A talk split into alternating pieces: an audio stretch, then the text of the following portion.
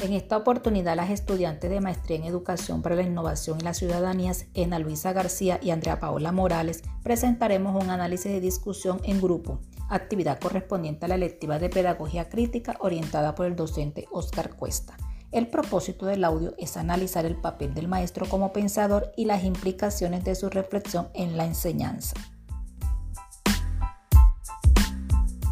La discusión inicia con el siguiente análisis. La política educativa implica en la práctica de la enseñanza interpretar sus planteamientos y orientaciones que a nivel nacional direccionan y controlan dichas prácticas en las instituciones educativas, condicionando la libertad de las prácticas y en especial la libertad del maestro.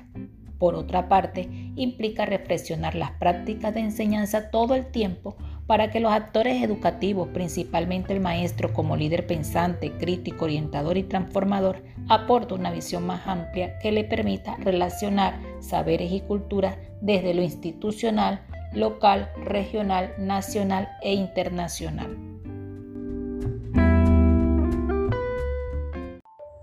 Así, construir un escenario de enseñanza y aprendizaje está representado por una serie de reformas educativas que muestran escasa confianza en la habilidad de los profesores para ejercer el liderazgo intelectual y moral a favor de la juventud de un país, o bien ignoran el papel de que desempeñan los profesores en la formación de los estudiantes como ciudadano crítico y activo. El rol de los profesores es considerado como objeto de las reformas educativas que lo reducen a la categoría de técnicos superiores encargados de llevar a cabo dictámenes decididos por expertos ajenos a las realidades cotidianas que se vivencian en un aula. Sin embargo,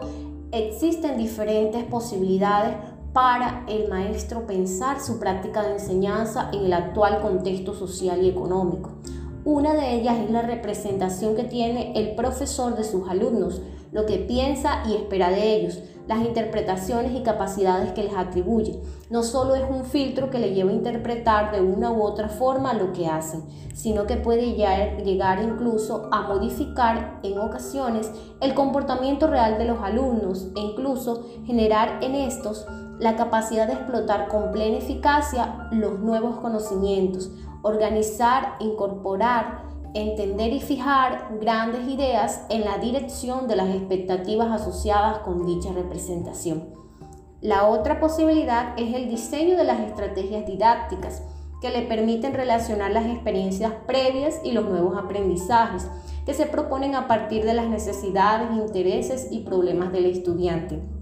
como es el uso del aula invertida, el aprendizaje basado en problemas, la gamificación y el aprendizaje cooperativo. Y por último, reflexionaremos sobre algunas sugerencias que se le pueden hacer a los maestros para que sean pensadores transformadores. Estas son ser críticos, con el fin de descubrir opciones transformadoras en las dinámicas institucionales y sociales.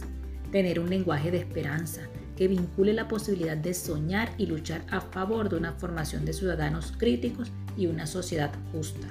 Ser intelectuales, es decir, nutrir aquellas experiencias educativas de sus estudiantes que iluminarán la complejidad social entre lo aprendido en la escuela y la experiencia de la vida diaria. Ser intelectuales orgánicos que desarrollen su práctica en contextos de vulnerabilidad vinculando el ejercicio de formación crítica de sus estudiantes. conclusiones a las que hemos llegado es que al contemplar a los profesores como intelectuales podemos aclarar la importante idea de que toda actividad humana implica alguna forma de pensamiento es un componente central de la categoría de intelectual transformativo la necesidad de conseguir que lo pedagógico sea más político y lo político más pedagógico, puesto que la función del maestro está estrechamente vinculada a todos los aspectos de la vida humana y que van conformando la marcha de la sociedad. Como intelectuales públicos, los profesores tienen que proporcionar las condiciones para que los estudiantes aprendan que las relaciones entre saber y poder son emancipadoras y que sus historias, experiencias tienen importancia y que lo que dicen y hacen forma parte de un esfuerzo más general para cambiar el mundo que los rodea.